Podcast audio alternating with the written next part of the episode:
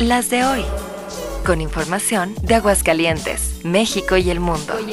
Las de hoy. En solo tres minutos. Las de hoy.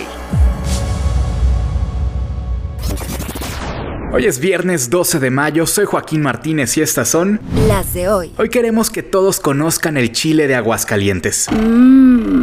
Obvio me refiero al delicioso chile ancho rojo seco, relleno de carne molida y acompañado de fruta cristalizada de membrillo, camote, almendras, pasas y guayaba. ¿Se te antojó? Bueno, pues no serás él o la única porque este platillo típico de Aguascalientes será la nueva imagen de los cachitos de la Lotería Nacional, disponibles en 12.000 puntos de venta en todo el país.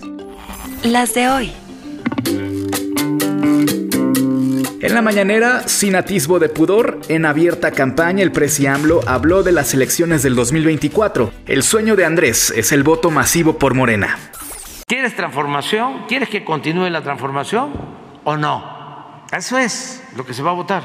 ¿Quieres que regresen los corruptos? Ya sabes por quién vas a votar. Las de hoy. Empacó un par de camisas, un sombrero. Su vocación de aventurero, seis consejos, siete fotos, mil recuerdos.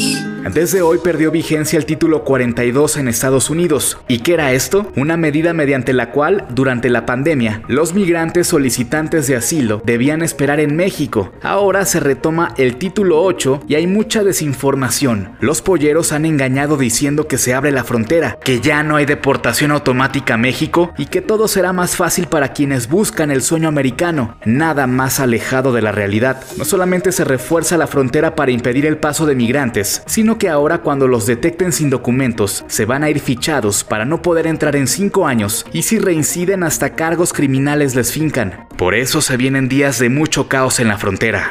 Las de hoy.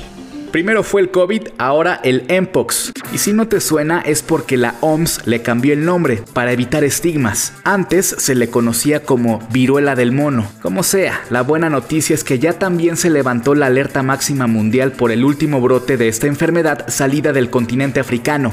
En México se identificaron más de 6.000 casos desde el año pasado. Con la producción de Alejandro Gómez y guion de Joaquín Martínez, estas fueron Las de hoy. Síguenos en redes sociales.